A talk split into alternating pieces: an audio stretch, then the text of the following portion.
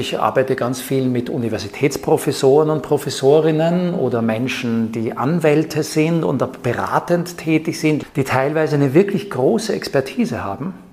Aber man schaltet irgendwann ab beim Zuhören und das ist dann auch ihr Problem, warum sie zu mir kommen, weil entweder die Stimme irgendwie äh, nicht ankommt bei denen, die zuhören sollen, oder sie zu leise sind oder zu monoton ist immer wieder ein Thema. Und das bedeutet, sie können die größten Expertinnen und Experten sein, aber die Inhalte kommen nicht an.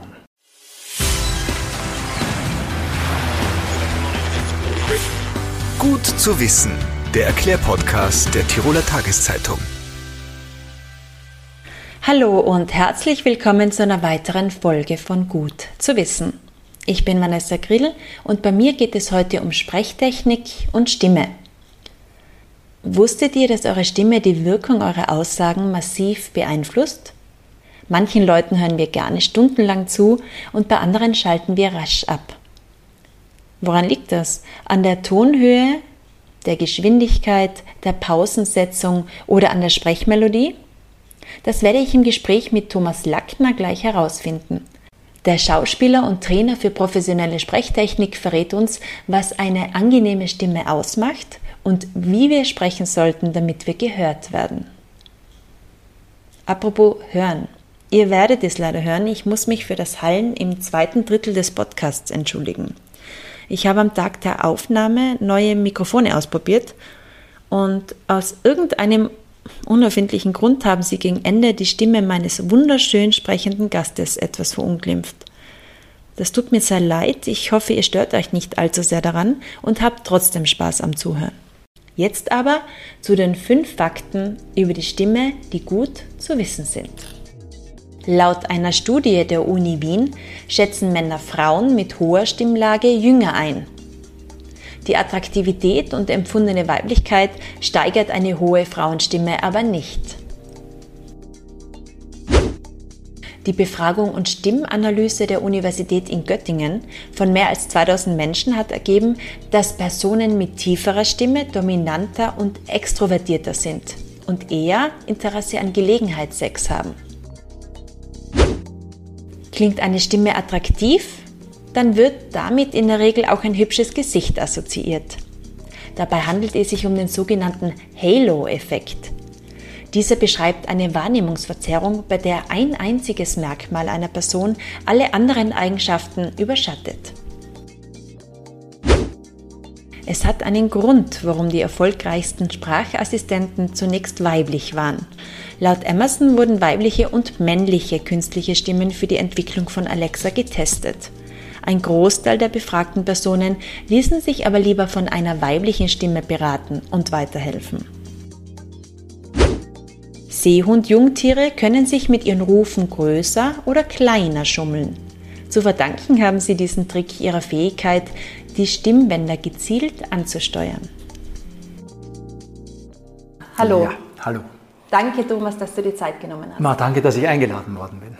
Thomas, ich möchte mit einem Zitat beginnen. Mhm. William Shakespeare hat gesagt, es genügt nicht, dass man redet, man muss auch richtig reden. Stimmst du dem zu?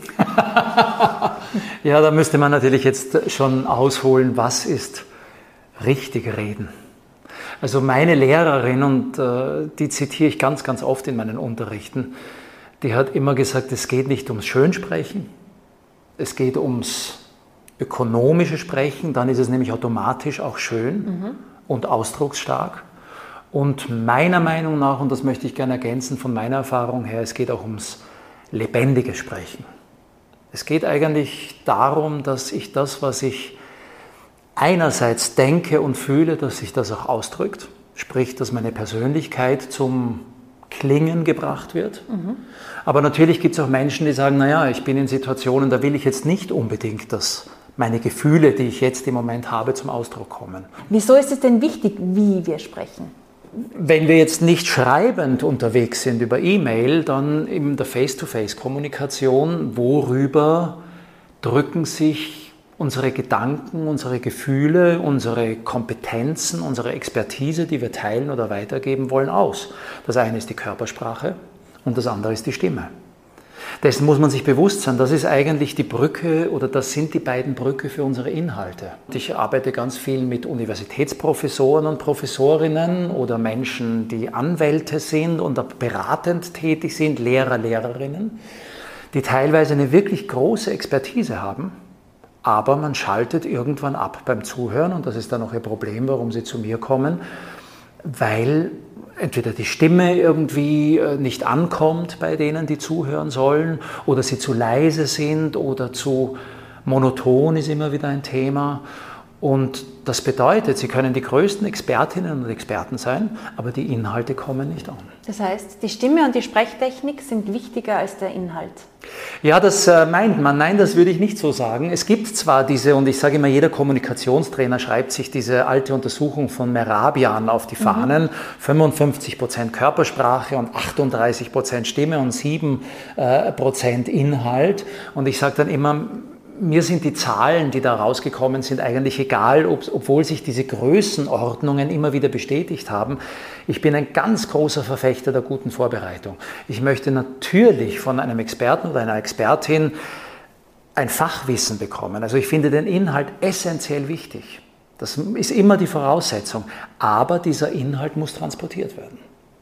Und da wird dann in der Kommunikation Stimme und Körpersprache enorm wichtig. Und ich betone immer wieder Körpersprache deswegen so, weil man sich bewusst machen muss, und dessen sind sich die wenigsten bewusst, die Stimme ist das Resultat unseres Körpers, unseres Umgangs mit unserem Körper. Also eine freie, lebendige Stimme kann eigentlich nur aus einem freien, lebendigen Körper kommen. Was macht denn jetzt konkret eine angenehme Stimme aus? Und wie kommt es dazu?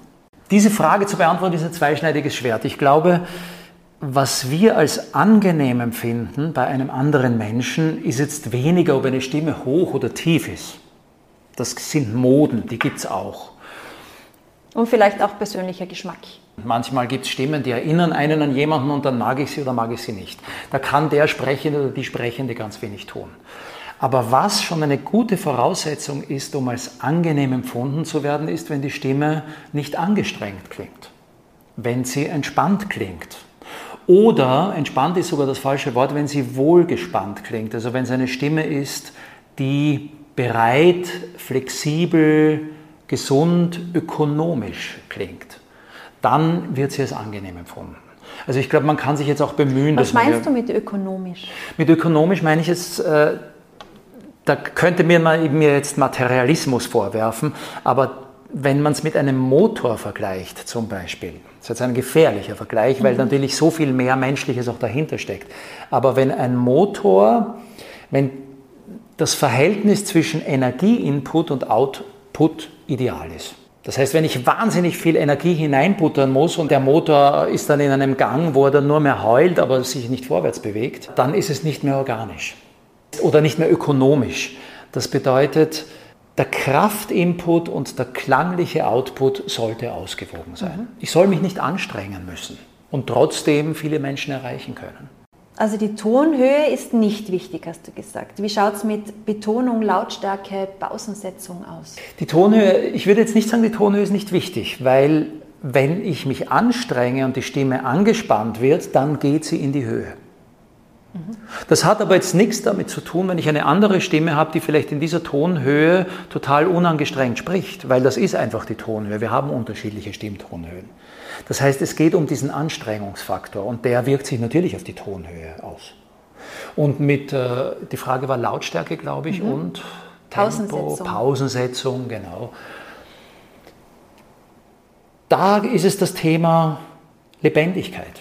So wie wir, wenn wir uns jetzt unterhalten, dann wird mich manchmal ein Thema mitnehmen und dann werde ich ein bisschen lauter werden. Das sollte aber jetzt nicht ein lauter werden sein, wo ich mich plötzlich anstrengen muss, weil dann wird es unangenehm. Ja. Äh, bei Pausensetzung, natürlich ist es ganz, ganz wichtig, Pausen aus den unterschiedlichsten bekannten und unbekannten Gründen. Es gibt Wirkungspausen. Also ich muss natürlich mal dem Gegenüber die Chance geben, dass er das verarbeitet, was ich sage. Ich kann aber auch eine Spannungspause setzen. Das heißt, ah, was kommt jetzt für ein Wort, das muss wichtig sein. Auf der anderen Seite ist es aber natürlich auch so, dass wir in Bildern denken. Das heißt, Bild für Bild für Bild. Und wenn uns das bewusst ist, und das üben wir zum Beispiel in einem Training an einem gelesenen Text mal, dass es nicht darum geht, wir haben einen ganzen Absatz vor uns oder auch nur einen ganzen Satz, sondern nach jeder Wortgruppe, nach jeder Informationseinheit, Infojunk, da liest man also von Kommunikationstrainer oder zu Kommunikationstrainerin die unterschiedlichsten Begriffe, gibt es eine kleine Zäsur, die einem bewusst ist. Dann ist das, was ankommt, schon strukturierter oder vorstrukturierter und das Zuhören ist leichter. Das, ich hätte auch sagen können, und das Zuhören ist leichter und das Zuhören ist leichter. Jetzt im Alltag ähm, sprechen natürlich die wenigsten schon, wie man es trainieren kann. Mhm. Das ist genau der Punkt. Wenn man ein wirklich nachhaltiges Stimm- und Sprechtraining macht, dann ist es auch bis zu einem gewissen Grad Persönlichkeitsentwicklung. Weil es geht ja überhaupt nicht darum, sich eine künstliche Spreche anzueignen, mhm. Sondern eigentlich geht es ja auch, was man mitlernt, ist eine gedankliche Klarheit. Und warum soll man die seinen Freunden oder Freundinnen nicht antun, dass man gedanklich klarer mit ihnen kommuniziert? Es kommt immer zu dem Punkt, wenn es quasi nur antrainiert wirkt, dann ist es nicht authentisch. Es ist tatsächlich ein Übungsgebiet, das ich so lange oder so oft übe oder so intensiv übe oder mit Hingabe übe, dass ich sage, es ist wieder meines. Und ich habe als Persönlichkeit etwas gelernt. Wie findet man denn seine Wohlfühlstimme? Also die Stimme, wo man sich gut verstanden fühlt, die Stimme, die auch für andere angenehm klingt. Die Wohlfühlstimme sagt man immer, finde ich, indem ich zum Beispiel in einem Gespräch, wenn ich bestätigend antworte, mm mm mm dann ist das ungefähr der Bereich der Wohlfühlstimme. Mhm. Man sagt eigentlich, dieser Bereich der Wohlfühlstimme, jetzt wird es kompliziert, im unteren Drittel des Stimmumfangs am oberen Ende. Also ich kann immer noch tiefer hinuntergehen, aber das ist nicht mehr meine Wohlfühlstimme. Was man auch machen kann, ist, man kann sich vorstellen, Stimme hat auch wahnsinnig viel mit Psyche zu tun, ich esse etwas Gutes und kaue und summe dabei. Es gibt die Fröschelsche Kauübung in der Logopädie, das wäre dann mm, mm, ah, und das ist dann genau meine Sprechstimme. Das ist jetzt ein Tipp und Trick. Was natürlich mitklingt, wenn die Frage Wohlfühlstimme kommt, ist die Stimme, wenn ich mich als Mensch wohlfühle. Und da hängt jetzt schon sehr viel dran. Weil das bedeutet, ich gehe in eine Präsentation vor Hunderten von Menschen, ich gehe in ein wichtiges Zweiergespräch mhm. und soll mich jetzt trotz des Drucks, der vielleicht von außen kommt, oder der von meinem Schulz von Thun würde sagen inneren Team kommt, Trotz dieses Drucks bin ich in dieser Situation entspannt. Und da kommt jetzt der Schauspieler in mir durch, der sagt, das sind alles Bühnensituationen. Und auf der Bühne herrschen eigene Gesetze. Eben durch diese Energie des Angeschautwerdens, durch diese Energie, man glaubt, man kann keine Fehler machen oder man darf keine Fehler machen. Und das bedarf jetzt einer gezielten Vorbereitung. Und da sage ich als Trainer, da gibt's, das sind so meine vier Gebiete, Körper, also wie schaffe ich es, dass ich körperlich gut vorbereitet in so eine Situation hineingehe? Das ist wie beim Sport. Mhm. Kein Sportler, kein 100-Meter-Läufer würde in ein entscheidendes olympisches Finale hineingehen und sagen, ich bin eh vorher spazieren gegangen, deswegen bin ich bereit und aufgewärmt. Die Vorbereitung deswegen, weil in der Stimme natürlich mehr als nur Alter und Geschlecht rauszuhören sind, sondern auch äh, Nervosität, genau. Stottern genau. oder Äs, genau. die man verwendet. Die Stimme ist der ganze Mensch in dieser Situation. Und diese Situation bedeutet, ich spiele auch, jetzt kommt diese Anlehnung zum Theater und das hat jetzt nichts mit nicht authentisch oder schon authentisch zu tun, ich spiele in dieser Situation eine gewisse Rolle. Ich trete vor ein Publikum und bin der Experte oder die Expertin. Und diese Rolle, wie eine Theaterrolle eigentlich, und auch, wir wollen ja auch von Schauspielern, dass sie authentisch wirken, äh, wie eine Theaterrolle braucht diese Rolle eine Vorbereitung. Körpersprachlicher Natur. Ich muss halt, um als Experte zu wirken, kann ich mir nicht erlauben, irgendwie herumzutanzen, sondern das hat halt eine gewisse Ruhe und eine gewisse Kraft. Also es braucht eine körperliche Vorbereitung, es braucht eine, und das ist ganz spannend für mich, weil ich immer wieder sage, ich habe in so vielen Berufen vom Radiomoderator über den Pädagogen, über den Schauspieler auf der Bühne gearbeitet. Der Atem ist ein ganz ein wichtiger Punkt. Der Atem ist ja der Träger der Stimme. Unser Atem bringt die Stimmlippen zum Vibrieren. Das heißt, wenn dieser Atem nicht für den Atem, sage ich mal, aus der Atempädagogik angelehnt, optimale Bedingungen geschaffen sind im Körper, dann wirkt sich das auf den Atem aus und auch auf die Stimme. Die Stimmlippen selber sind ganz, ganz feine Muskeln, 1,7 bis 2,4 Zentimeter lang. Die haben eine Höchstleistung zu vollbringen. Bei Männern schwingen die im Durchschnitt 125 Mal in der Sekunde. Bei Frauen, weil die Frauenstimme im Durchschnitt eine Oktav höher ist, vielleicht ein bisschen weniger. Aber der Wert ist beeindruckender, wenn man so nennt und auch einfacher zu errechnen. Die Oktav ist einfach das Doppelte, 250 Mal in der Sekunde. Das heißt, wenn eine Frau eine Stunde lang spricht, dann ist es fast eine Million Mal, mhm. dass diese kleinen, feinen Muskeln mit Schleimhäuten überzogen schwimmen, äh, schwingen, schwingen. Und äh, auch dieser Muskel braucht ein Aufwärmen.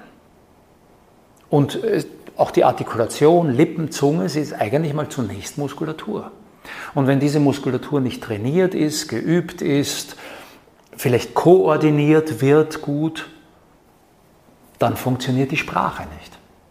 Und wenn jetzt die Nervosität noch dazu kommt, da wirken ja auf den Körper nochmal ganz eigene Kräfte. Da wirken ja Kräfte, wo wir uns verstecken wollen, wo wir uns kleiner machen wollen, wo wir uns verengen wollen. Und es ist genau das Gegenteil von dem, was wir brauchen, wenn wir vor Menschen überzeugen sollen. Und da muss ich den Körper immer wieder daran erinnern und mich dafür vorbereiten. Und das vergessen viele, weil sie sagen, naja, sprechen kann ich ja eh. Das Sprechtraining umfasst dann also nicht nur die Sprechtechnik. Das Sprechtraining umfasst äh, Körpertraining, Körperbewusstsein, Atem, mentale Vorbereitung gehört genauso dazu. Im Spitzensport sagt man, Sieg und Niederlage unterscheidet sich lange nicht mehr auf technischer Ebene, sondern im Geist.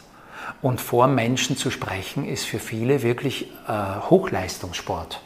Und ja, viele haben Lampenfieber. Zum Beispiel, viele ja. haben Lampenfieber. Viele denken, Jesus, ich vergesse meinen Text. Also das heißt, dieses, dieser Umgang mit Lampenfieber spielt sich genauso im mentalen Bereich ab. Aber natürlich auch im geistigen Bereich, weil es gibt ganz so viele Menschen, ich sage immer, Stimme ist Körper, Geist und Seele. Und wo ist jetzt der Geist? Du glaubst gar nicht, wie viele Menschen ich treffe, die sagen, naja, wenn ich mich wohlfühle mit dem Thema, dann ist es überhaupt kein Problem, aber dann muss ich Sachen vertreten, äh, wo ich mich nicht so wohlfühle oder die ich nicht so vertreten kann.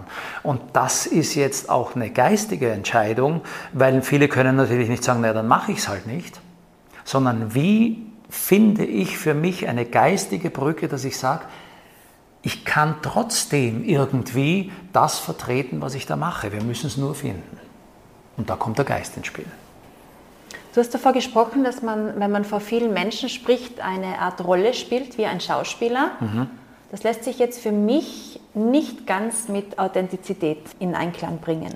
Das muss man einfach so sehen. Wir spielen alle Rollen im Leben. Als Mutter, als Kind, als Geschwister, als Mitarbeiter, als Führungskraft.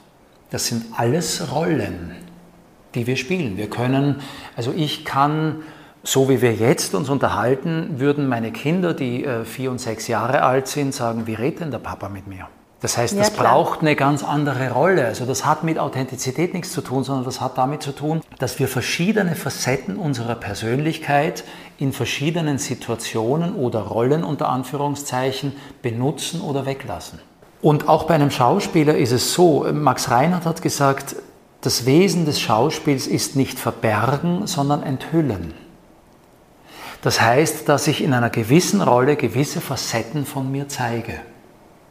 Und ich bin ganz im Gegenteil der Meinung, wenn wir lernen, weil was empfinden wir als authentisch? Wir empfinden als authentisch eigentlich nur die Muster, in denen wir uns wohlfühlen. Ja. Und das sind teilweise Muster, die uns das Leben auferlegt hat. Das beginnt schon, ein Indianer kennt keinen Schmerz und beißt die Zähne zusammen und schon rennen wir alle mit angespanntem Kiefer herum. Und das ist aber etwas, was wir gar nicht mehr merken. Also wenn ich an unseren derzeitigen Bundeskanzler zum Beispiel denke, natürlich in dieser Position, der musste sich durchbeißen, der hat diese ganzen Angriffe zu überstehen, da panzert man sich. Und das empfinden dann viele Menschen als, das bin jetzt ich. Oder ich hatte mal einen Studenten in Ich unterrichte auch an der Uni Innsbruck angehende äh, Pädagoginnen und Pädagogen. Der kam natürlich aus dem Gymnasium und sollte Lehrer werden. Und das sehen jetzt unsere Hörer nicht, aber der hat sich halt so irgendwie, ich versuche mir mal so hinzustellen und es dann zu beschreiben. Hände in der Hosentasche, auf einem Bein so ein bisschen in der Hüfte geknickt, auch der Oberkörper so ein bisschen eingeknickt. Und hat gesagt, das bin ich, das fühlt sich authentisch an. Jetzt einen Stand zu finden, wo man wirklich erstens präsent ist, aber auch die muskulären Spannungsverhältnisse so sind, dass sich die Stimme besser umsetzt und das, was ich denke und fühle, besser überträgt, war für ihn ungewohnt. Mhm. Und das hat er als nicht mehr authentisch empfunden. Das heißt im Gegenteil, ich glaube, das, was wir lernen in so einem Training, gibt uns die Möglichkeit, authentischer zu sein, als wir eigentlich sind. Mit mehr Selbstbewusstsein? Mit mehr Selbstbewusstsein zum Beispiel. Es gibt ja ganz, ganz viele Menschen. Ich habe äh, mal eine, eine Klientin gehabt, die hat mir gesagt, sie kam aus einer Familie, da hat man gelernt, sich zu zeigen. Und dann in der Pubertät, einer wichtigen Phase ihres Lebens, kommt ihre beste Freundin und sagt, du hältst dich wohl für was Besseres. Und ab dem Moment hat sie sich klein gemacht. Mhm. Was mir immer wirklich, und da bin ich jetzt melodramatisch, aber ich meine es wirklich so, weil es tatsächlich so ist, was mir Tränen in die Augen treibt, ist, wenn mir noch immer Menschen berichten, sie mögen ihre Stimme nicht und dann fragen wir nach, wo kommt das her, warum sind sie so leise, warum verstecken sie ihre Stimme. Irgendwann hat ein Lehrer oder eine Lehrerin gesagt, du hast keine schöne Stimme, wenn die anderen singen, sing bitte nicht oder geh hinaus. Das sind Traumata. Mhm mit denen wir herumlaufen. Und bevor man darüber nachdenkt und sich mit Stimme beschäftigt, ist einem das gar nicht so bewusst. Aber gibt es jemanden, der seine Stimme, wenn er sie aufgezeichnet hört, mag? Das ist eine gute Frage. Auch mir ging es so, ich habe ja lange Radio moderiert und wie ich meine ersten Sendungen gehört habe, nicht, dass ich sie nicht gemocht habe, es war einfach total ungewohnt. Das hat aber damit zu tun, dass wir selber unsere Stimme zu einem hohen Prozentsatz über den Knochenschall hören vom Kehlkopf. Die Stimmbänder schwingen, erzeugen Vibrationen und das geht dann über die Knochenstruktur des Schädels auch zum Innenohr. Und das ist ein wichtiger Anteil unserer Stimme, den nur wir hören. Und deswegen, wenn wir jetzt eine Tonaufnahme hören, also wenn ich mir dann diesen Podcast zu Hause anhöre, dann ist das nicht die Stimme, die ich höre, weil ich nur den Luftschall höre. Ja, also insofern klingt ist das fremd. Genau, es klingt fremd und das ist eben genau, das Fremde klingt für uns ungewohnt. Und das mögen wir dann zunächst nicht. Ist es wichtig, dass man seine Stimme aus der Ferne hört, sich aufzeichnet, wenn man spricht und sich das anhört, um eben gewisse Fehler vielleicht in der Sprechweise zu entdecken? Ich nenne es gerne Entwicklungsmöglichkeiten und nicht Fehler. ja. Aber ja, ich finde es total wichtig, weil das ist die Stimme, die die anderen hören. Ich mache immer wieder was in Schulen und ich bin mal in eine Volksschule gekommen und da war eine Lehrerin, die hat mich begrüßt mit einer wirklich komplett kaputten Stimme. Diese Stimme war nur mehr Geräusch. Mhm. Und ich habe mir gedacht, na, sie ist krank oder so. Sie hat gesagt, na, sie klingt immer so. Und dann habe ich mir gedacht, na, jetzt bin ich gespannt, wie diese Klasse ist. Und diese Klasse hat diese Stimme wiedergespiegelt, weil sie, dadurch, dass die Stimme eigentlich kein Klang mehr war, konnte sie nur mehr brüllen. Mhm. Und die ganze Klasse war eigentlich in Auflösung. Da hat die Stimme einen großen Anteil daran. Im Wifikus, welche Tipps und Tricks gibst du denn da für eine kraftvolle Stimme und eine klare Sprechweise? Das ist ja mein, meine, eine meiner Lieblingsfragen und ich sage dann immer ganz ernüchternd, am Beginn des Kurses Tipps und Tricks gibt es eigentlich nicht. Und meine Lehrerin lustigerweise hat immer gesagt, wenn Sie jetzt Tennis spielen lernen, Herr Lackner, hat sie gesagt, dann gehen Sie zum Tennistrainer und da lernen Sie etwas und dann gehen Sie nach Hause und spielen einmal nicht Tennis. Das heißt, sie nehmen irgendwie das, was sie da gelernt haben, mit und der Körper verarbeitet. Wenn man zum Stimm- und Sprechtrainer geht, dann lernt man viel, erfährt viel, macht äh, mit Neugierde ganz neue Entdeckungen. Aber natürlich, man geht hinaus und fängt wieder an, so zu sprechen, wie man vorher gesprochen hat. Weil sich diese, sage ich mal, muskulären Muster und Angewohnheiten nicht sofort umstellen. Der Tipp oder Trick, den ich wirklich geben kann, ist, dass man mitnimmt, dass es, wenn ich eine stimmliche Entwicklung möchte, eine Verbesserung möchte, dass ich regelmäßig an mir arbeite oder zumindest anerkenne, dass wenn ich in eine schwierige Kommunikationssituation gehe, dass ich mich körperlich, also nicht einmal körperlich, sondern dass ich mich vorbereite. Und da sage ich immer, es gibt vier Begriffe sich zu merken. Körper, Atem, Stimme, Artikulation. Das sind vier Begriffe. Und wenn ich zu jedem dieser Begriffe, Körper, Atem, Stimme, Artikulation, also sprechen, wenn ich zu jedem dieser Begriffe ein, zwei Übungen habe, die ich immer wieder mal mache, dann ist schon ein Prozess in Gang gesetzt. Ich Welche Übung empfiehlst du da? Ausschütteln, dehnen und strecken, sich Raum nehmen, ein bisschen durchschütteln, ein bisschen abklopfen. Da ist schon viel passiert. Mhm.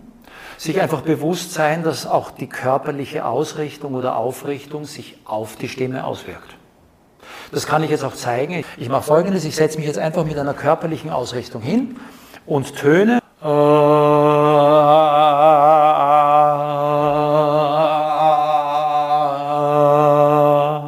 Dasselbe im Stehen. Ich stelle mich quasi gut ausgerichtet hin und dann verändere ich die Stehhaltungen zu Angewohnheiten, die man immer wieder sieht, auf einem Bein stehen oder zusammensinken. Oder Lehrer, die sich aufs Pult stützen und zur Klasse sprechen.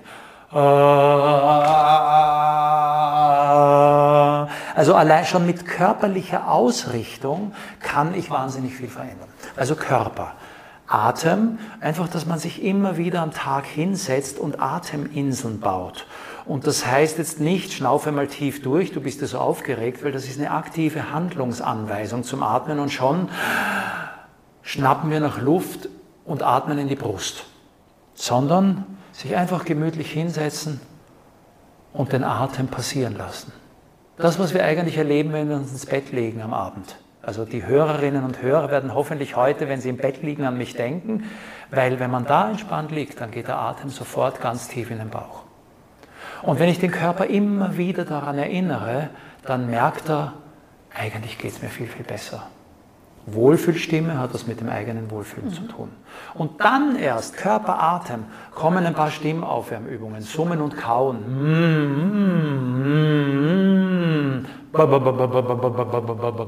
T, t, ba, ba, mm, solche Sachen. Oder ich fahre irgendwo zu einem wichtigen Termin und singe einfach ein Lied im Autoradio mit. Oder summe mit oder sing unter der Dusche. Also das ist jetzt keine Wissenschaft, das sind eigentlich banale Dinge, aber die Stimmbänder haben dann schon, sage ich mal, geklungen. Und dann sind sie aufgewärmt, dass wenn ich nichts tue, sondern einfach auf die Bühne gehe und mache, weil das ist ganz schlecht für die Stimme. Und Artikulation ist genau dasselbe. Lippen, Zunge, ich kann Zungenbrecher sprechen. Ich kann ein bisschen die Lippen- und Gesichtsmuskulatur bewegen. Ich kann ein bisschen die Zungenmuskulatur aufwärmen und dann vielleicht den Beginn meines Vortrages zwei, dreimal durchsprechen. Mhm. Und das sind wirklich ganz banale Übungen. Und keinen Kaffee trinken oder keine Milchprodukte, das hat immer natürlich, ja. Sprechtrainer gesagt. Da sind wir natürlich bei den Substanzen, absolut. Genau. Ich habe gesagt, die Stimmbänder 150, 125 Mal in der Sekunde beim Mann, 250 bei der Frau im Durchschnitt jetzt, äh, wenn auf diesen Stimmbändern Schleim drauf liegt. Wenn sie austrocknen, dann ist das natürlich ein schlechter Start für die Stimme. Und bei dieser Hochleistung bedeutet das einfach Anspannung. Das heißt, wenn ich einen wichtigen Termin habe, dann werde ich eher Joghurt vermeiden, wenn dann die Stimme irgendwie verschleimt ist, weil das auch sofort wieder Unsicherheit bringt. Austrocknende Substanzen, Rauchen zum Beispiel, ist etwas, was für die Stimme, was ich einfach nicht machen würde, wenn ich einen, eine wichtige Präsentation habe. Schokolade essen. Genau, das hört man ja. Ja, ja, das ist einfach alles etwas, das was verschleimt, ja, das verschleimt, das klebt, alles, genau. was mit Zucker zu tun hat.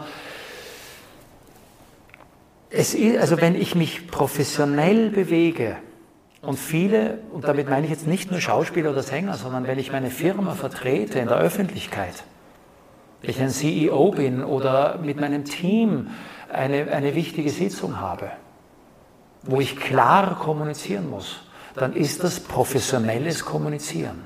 Und unsere professionellen Kommunikationsinstrumente sind Körper und Stimme. Und die werde ich auf professionelle Art und Weise vorbereiten.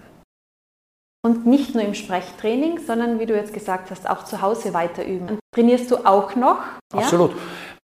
Das sind einfach körperliche Fähigkeiten und Kompetenzen und ich kann mich wie in allem, wie beim Golf, wo es das Handicap gibt, immer verbessern. Und es wird nie zu meinem Nachteil sein, weil einfach so viel mehr dranhängt als das, der bloße, angenehme Klang der Stimme. Meine Persönlichkeit, mein Menschsein. Das kommuniziert sich über Körper und Stimme. Danke, ich finde, das war ein sehr schöner Abschluss. Danke vielmals. Dankeschön. Danke für das schöne Gespräch. Thomas Lackner bietet am Wifi Tirol Kurse zum Thema Sprechtechnik und Stimmtraining an. Die nächsten Termine sind am 3. und 5. Oktober. Nähere Infos findet ihr unter tirol.wifi.at.